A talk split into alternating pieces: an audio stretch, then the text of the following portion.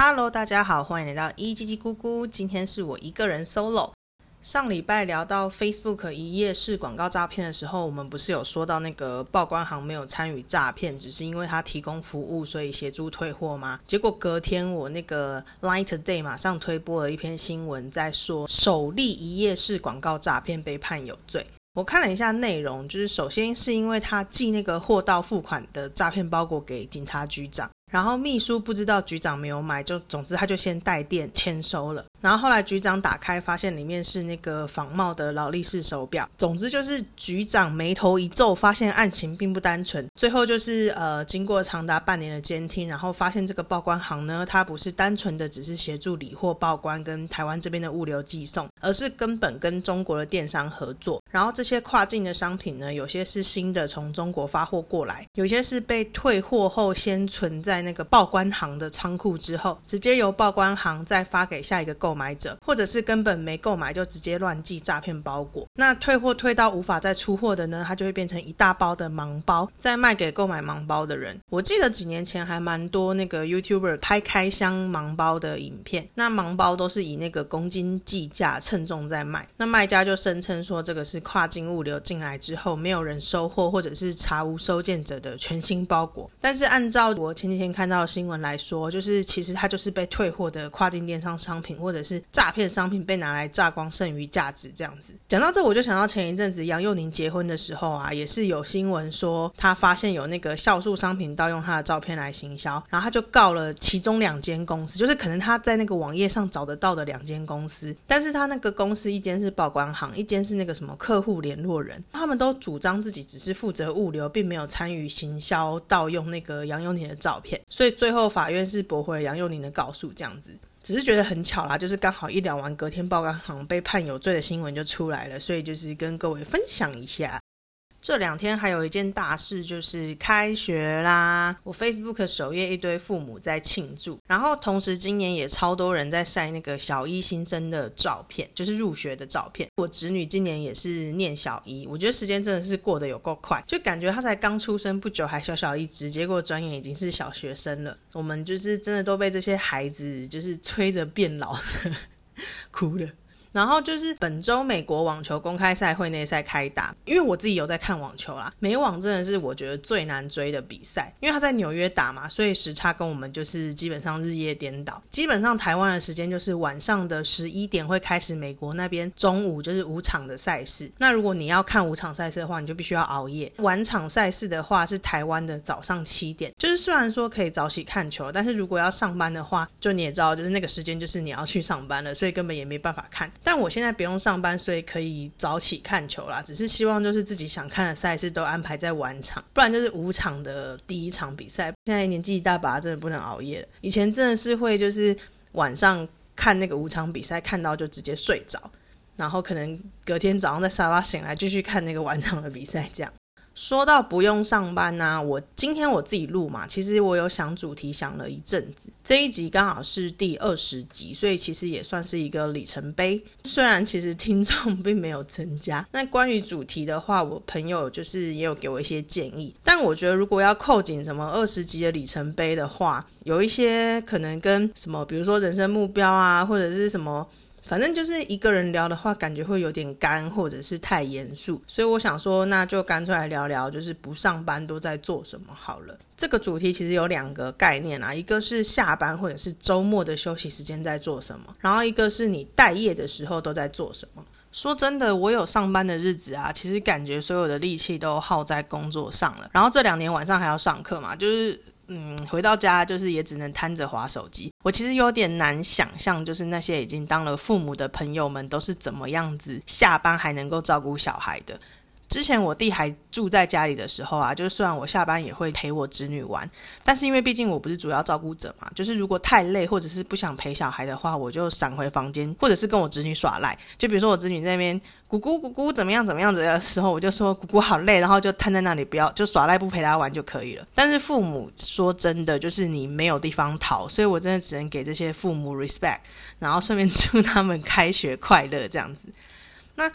没工作的时候的话，就比较多可以分享。呃，我后来回想了一下，就是我发现我每个工作之间基本上都会给自己留那个休息的时间。说真的，我蛮佩服就是工作间都直接无缝接轨的人，像是丽丝，她就是几乎没给自己休息的时间。我是感觉我自己有一点点做不到啦，就是我可能是得了不能连续工作的病，所以我基本上都不是找到工作之后再辞职，而是先辞职，然后休息一阵子之后再找工作。可能也是这样，就是我离职的理由就是不用在那边硬掰很多，我就是老实跟可能老板讲说，哦，我想休息，或者是我怎么样怎么样就好了。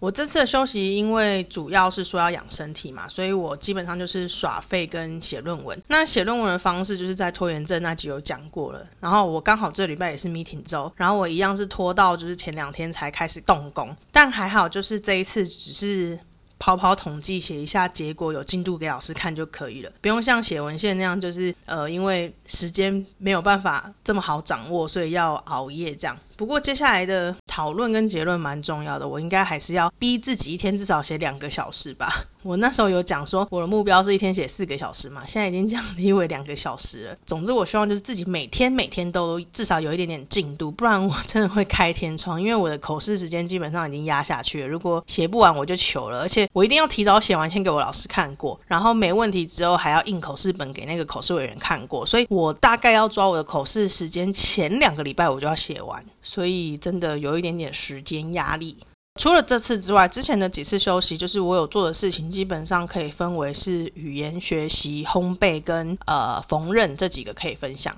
我之前有一次是有半年的休息时间，然后当时正好是我开始写子弹笔记的时候，原本都是上班拿来记公试用嘛。那离职之后就想说，那剩下的笔记本拿来规划一下目标好了。某种程度是为了延续我写子弹笔记的习惯而去生出目标来，跟原本是应该先有目标再去写子弹笔记有一点点反过来。我当时就有在想说要设什么目标好，那我就想到语言这件事情。我第一间公司是美商，所以英文还算一直有在用。但后来就是第二间公司是台商嘛，然后待了六年，基本上英文大概已经退化到国中程度吧。加上想说之后找工作应该要有个语言证明，所以我就定了一个考多译，然后是金色证书的目标。那另外就是休息半年，难道只念一个英文吗？诶，这时候刚好我从韩国回来也是六年了，那韩文也是退化的很严重，那就韩文一起吧，所以就一起设定了一个韩文六级的目标。设完目标之后呢，就是先把考试时间确定下来，然后安排那个念书的进度。英文多译我考的是那个听力跟阅读。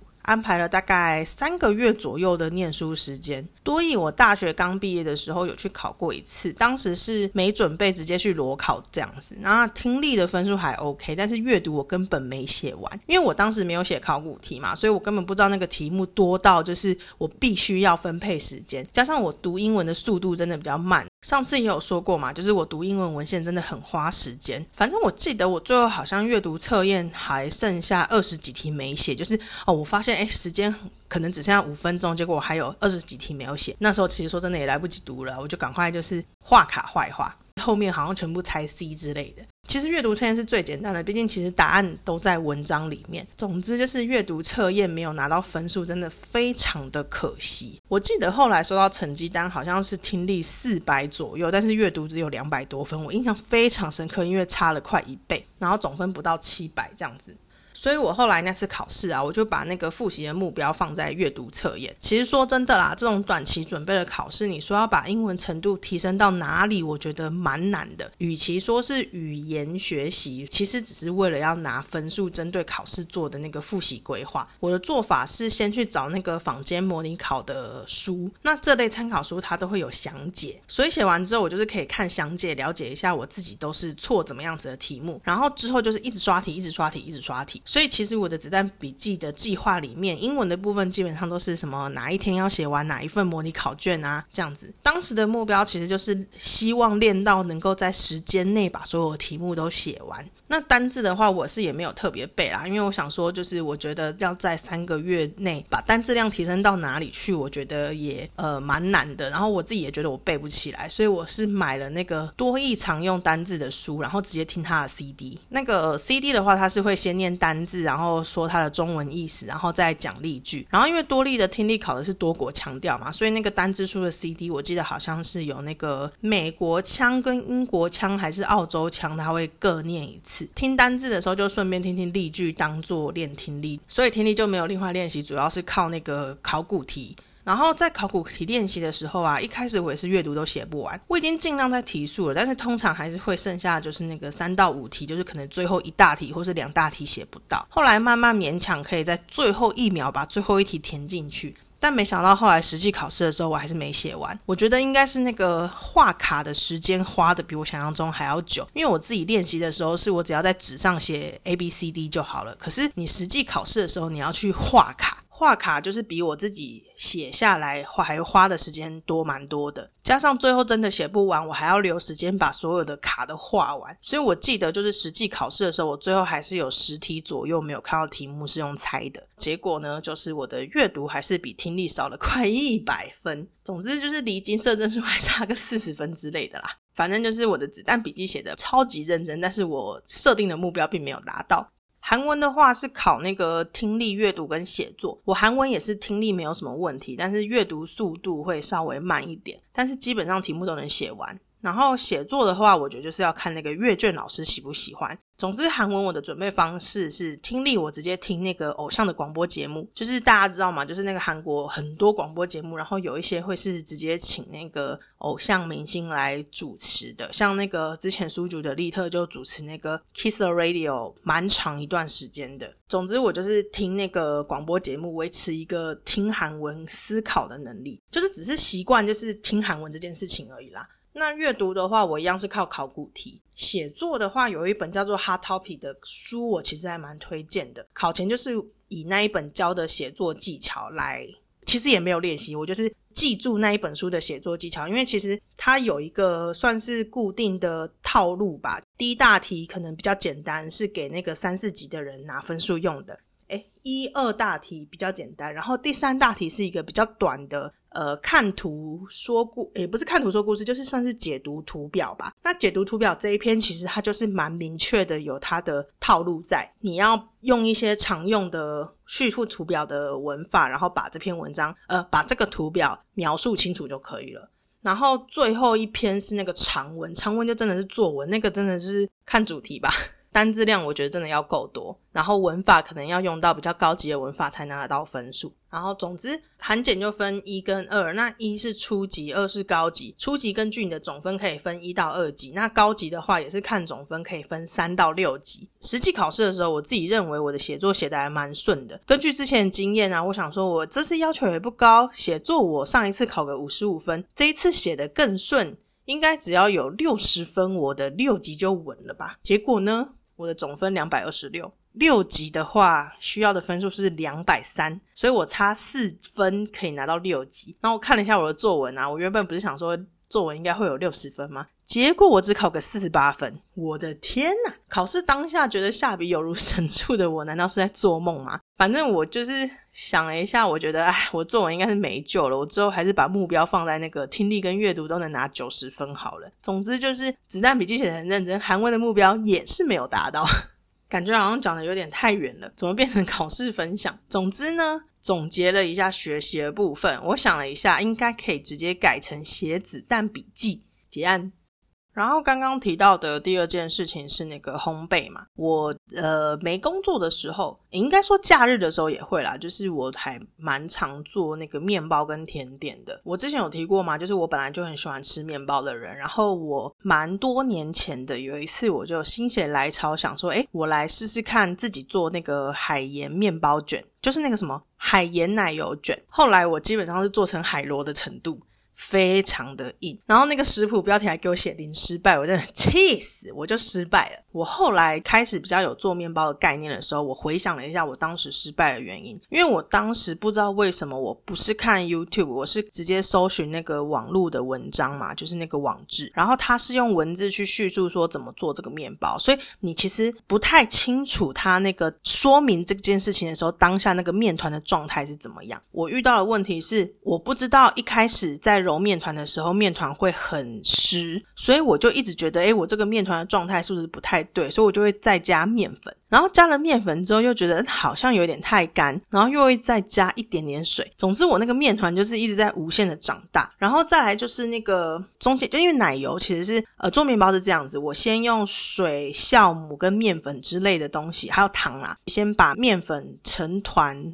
稍好像稍微有筋性之后，我再加入奶油。前面我面团就是稍微呃成团之后，我再加奶油的这段期间，那个加入奶油的时候，它又会变得非常非常的黏，所以我这时候又觉得这个面团的状态很奇怪，所以我又再加了面粉。反正我这个面团最后就是灾难就对了，就是因为我对面包还没有很好的概念的时候，我就太贸然的去做它。再加上我后来才知道说，其实你在做面团、做面包的时候，那个面团的温度不能太高。那我刚刚在那个不断的什么加面团啊、呃加面粉啊，然后又再加水的过程中，我的手温，我的因为我一直揉面团嘛，所以我的手的温度其实也是影响到这个面团的状态。总之，我最后那个烤出来的东西真是不堪回首。嗯，反正在我买那个面包机之前呢，我能够成功的完成过的只有披萨吧。就那个披萨的饼皮，因为它其实很蛮简单的，就是你大概搅一搅，然后放一下，让它就是能够成团就好了。因为它也没有什么二发整形的问题之类的。反正经过那一次滑铁卢之后啊，我其实就是并没有在对做面包这件事情存有呃幻想还是妄想。后来是因为我开始看那个 YouTube，就发现了一些做面包的频道。因为它是用影片的方式去呈现嘛，所以你就可以在它做的过程中看到那个面团的状态是怎么样。所以我才知道说，哦，原来一开始面团的状态的确是会比较湿，但是你在等它一下之后，它会慢慢的就是把那个水分吸收进去，还怎么样，那个面团才会真的成团。然后在加入奶油的时候，你也是要等到那个奶油慢慢的被那个面团吸收，它才会是一个比较能够整形的状态。所以我也是，就是看了影片之后才知道啊，原来面包是每个阶段会有这样子不同的状态，我才了解我原本就是用手去做的时候，当时发生了什么错误的情况，就是造成我做了一些海螺石头出来这样。再加上因为我知道有手温的问题之后啊，我就觉得呃，那是不是应该用搅拌机会比较好？就是我就少了手的温度影响面团的这件事情嘛。可是那个搅拌机动辄就要上万块，然后后来我是看了那个辣妈小南亚的影片，决定。买那个面包机去取代搅拌机。市面上卖的面包机基本上它都是呃强调说，你只要把材料放进去之后一键搞定，就是你就不用再管它，你就会就是可能三个小时之后你就会有做好的吐司。但是我基本上没有用过这个功能。我买面包机，我其实是为了取代我的搅拌机嘛，所以我只用了它的搅拌功能。它的搅拌功能当然不能跟搅拌机一样，就是你可以自己去控制它的什么速度啊，然后控制它的那个时间。但是我觉得。以我的状况来说，基本上算是还蛮够用的。就是我要么用它的搅拌功能，要么直接用它的搅拌加上一次发酵的功能。所以自从买了那个面包机之后啊，我的做面包的成功率就高非常非常非常多。基本上我就没有再失败过啦，说真的。而且我记得我当时就是因为我做事很三分钟热度嘛，就是我常常这一件事情当下很有热忱，然后可能过一阵子马上就放弃了，所以我。记得我当时在挑那个面包机的时候，我我也没有去选那个什么 Panasonic 那种，可能一台就要上万块的那种面包机。我记得我是随便挑了一个只要两千块左右的面包机，因为我那时候就觉得说，哎，我不一定能够持续长久持续这个兴趣下去嘛。总之，我就买了一个很便宜的面包机，结果没想到也是用了两三年吧，用到现在。而且因为我买的那个面包机小小的，也不是很占空间。你知道，如果买那个家电是很占空间的，就会被我妈念，就会念说家里已经没有空间了，还要买什么？就会一直被念。做面包做一阵子之后啊，呃，我一开始都还是就是遵照着那个食谱的配方，然后做一阵子之后呢，你已经慢慢的了解了那个面包是怎么样子形成的，然后你也开始知道说食材你可以怎么样子去做替换的时候，我后来自己做面包的时候，我都把那个呃奶油，就是固体那个奶油。直接把它换成橄榄油，做出来面包其实一样蛮松软好吃，只是它可能就少了那个奶油的奶香味。可是我觉得没有到差非常多，再加上因为是自己做的嘛，所有的材料你都看得到，你知道你自己加的是什么东西，就是吃起来会更健康啦。然后我妈也还蛮满意的，再加上那个吃的味道也不错。像我侄子侄女对我做的面包都超级捧场，我不管是做什么吐司啊、香蒜面包啊，然后什么海盐奶油卷啊。小餐包之类的，他们基本上全部都吃，就是吃的很开心，吃光光这样。然后再加上，因为其实我自己每次做完面包之后，我就觉得累了，然后就不是很 想吃我自己做的面包。就是我觉得我是享受那个做的过程啊。那至于那个结果是不是自己要吃呢？我觉得这倒还好。所以就常常变成说，我就假日早上做一炉面包，然后我弟他们来了之后，先吃一点点心，然后之后剩下就给他们带回去当可能隔天早餐之类的。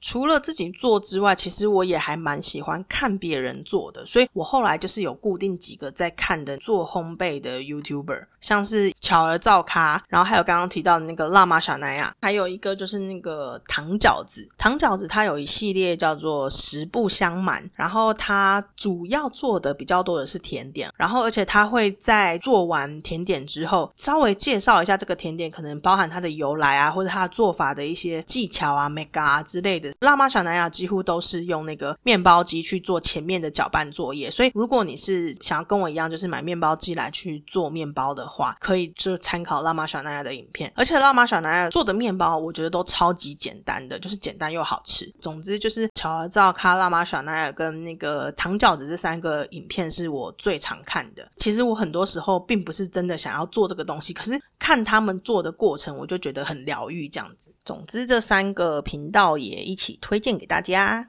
最后一个在没工作的时候，那要算是养做的事情，还是养成了兴趣吗？总之是缝纫嘛。起源呢，是因为我买了一些那个呃，我不知道大家知不知道，就是之前也不是之前啊，就是可能一直到现在都还是在那个偶像圈，他们很流行去出自己的偶像的那种二十公分或是十五公分的填充玩偶。然后我也有李东海的嘛，这个填充玩偶基本上那个娃娃本人是裸体，然后你可以帮他买衣服。通常你在买那个娃娃的时候，他会搭配可能一套或两套衣服给你。然后接下来的话就是你可以自己去买那个适合他们的衣服。反正跟那个 S D 娃娃一样，只是 S D 娃娃是比较瘦一点的，然后填充玩偶是比较胖一点的。总之，它就是让你一样可以去帮他换衣服啊，然后帮他搭配什么的。衣服当然是你可以直接上网买嘛，因为还蛮多就是相关的，反正就是哪里有商机，哪里就会有有商品这样。所以就是还蛮多人就是直接出那种各种二十公分造型的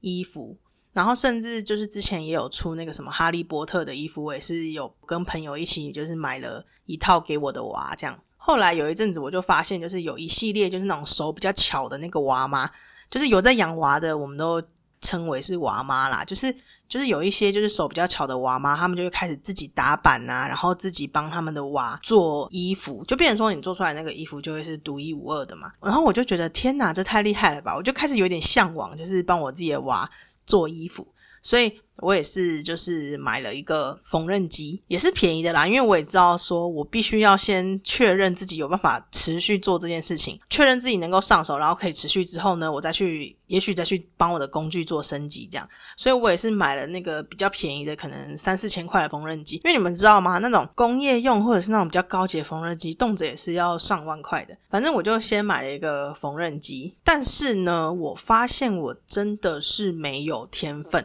首先就是打板这件事情啊，打板它是需要很多。也算是知识吗？首先你要先去帮你的娃量身嘛，比如说量他的什么腰围啊、臀围啊，然后量完身之后，你还有公式去换算这边打板的时候，这个要几公分，那边要几公分，什么什么的。哦，这个我真的是完全搞不懂。然后呢？勉为其难的，就是跟着那些娃妈们的教学完成了打板之后，接下来还要缝这件事情。因为缝纫机对我来说也是很难控制的东西嘛，因为你就是那个踏板踩下去之后，它就哒哒哒哒哒跑得超快。然后我不知道为什么，就是我可能手残，就是我很难把它缝成一个直线。就是我不知道他们都怎么控制，可以把它缝得很直。就是我只要一车，就很容易歪歪扭扭的。再来就是那个。缝缝啊，缝缝就是你要留来让那个有车线的那个空间的东西，就是我缝缝可能留个什么零点五公分。但是我就很难把它真的车在那个零点五公分里面，所以我如果往就是不小心车车超过的话，就会变成说我的娃的衣服就会特别小，因为原本你留那个缝缝是原本衣服的空间就是这么大嘛，然后你留那个缝缝，结果我不小心占到我原本那个衣服的空间，所以我那个尺寸就变小了。再加上就是因为那些娃的衣服真的是特别特别小，就是总之你在车它的时候是一个非常精细的一件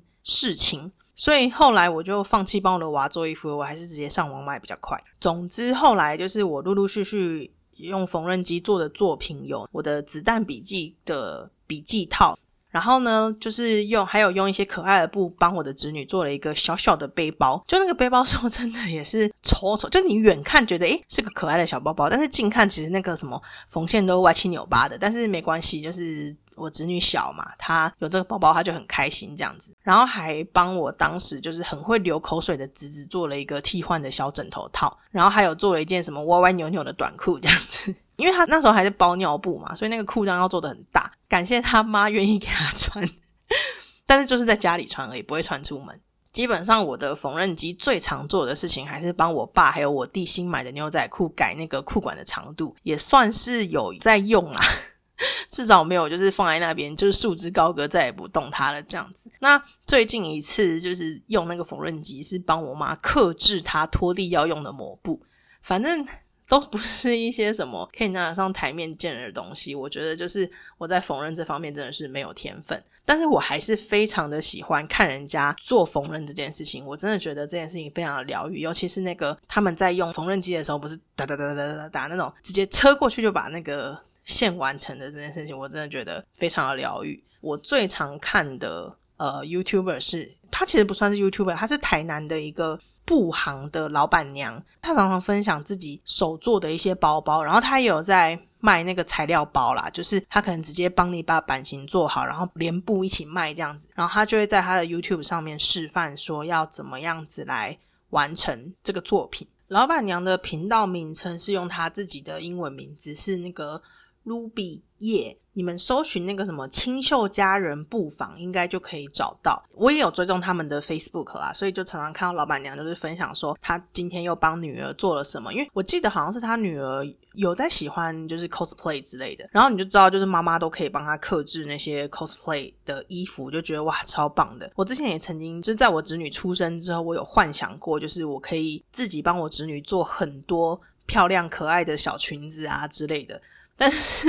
基本上只能幻想，嗯，就是实际做了，就是比如说我看着影片，真的就是我的脑子说哦，我知道怎么做，然后我的手说还不知道，就是我真的在这方面真的很手残，不知道诶可能需要多练习吧，还是说我之后直接去报名那个缝纫课，不知道，反正这方面我真的是没有天分啦。我现在就是只是作为一个帮我爸还有我弟修改裤子长度的工具人吧，而且我也常常那个裤子车的时候没有车好，歪七扭八的。但反正我爸不介意就可以了。好啦，那关于我不上班都在做什么的事情，大概就聊到这边了。要说是兴趣的养成吗？总之就是闲暇时间有在做的事情吧。今天第一次一个人这样子聊 podcast，我觉得其实有一点点尴尬。就是之前跟丽丝一起，或者是跟西西一起，他们至少就是是有一个对话过程嘛，就不会很像是自己一个人一直在自言自语的感觉。说真的，我上一次有这么尴尬的感觉是那个我们之前有一阵子因为疫情的关系啊，全部改成线上上课嘛。那线上上课基本上就是大部分的同学都是麦克风静音的，所以我记得那一次也是轮到我报告，然后也是线上报告。然后报告内容原本是准备了一些可以跟同学有互动的内容，可是因为大家麦克风都静音，我真的是。不知道有没有人在听我讲话，而且真的太尴尬了，就是有一种我准备了笑话，然后都没有人笑的感觉，有吗？我现在的感觉就跟那时候一模一样。好啦，今天一个人，不知道大家觉得怎么样呢？有什么意见的话，欢迎留言给我。呃，如果有想听什么主题的话，也是欢迎留言给我啦。不然我都不知道我这少少的二三十个听众到底都是谁，然后对我们的节目到底有没有什么 feedback 这样子。好，总之做到现在也第二十集了，还是有一点 不知道到底都是谁在听我们的 podcast。希望大家如果愿意的话，可以出个声给我们一些建议。那我们今天就先聊到这边喽，大家拜拜。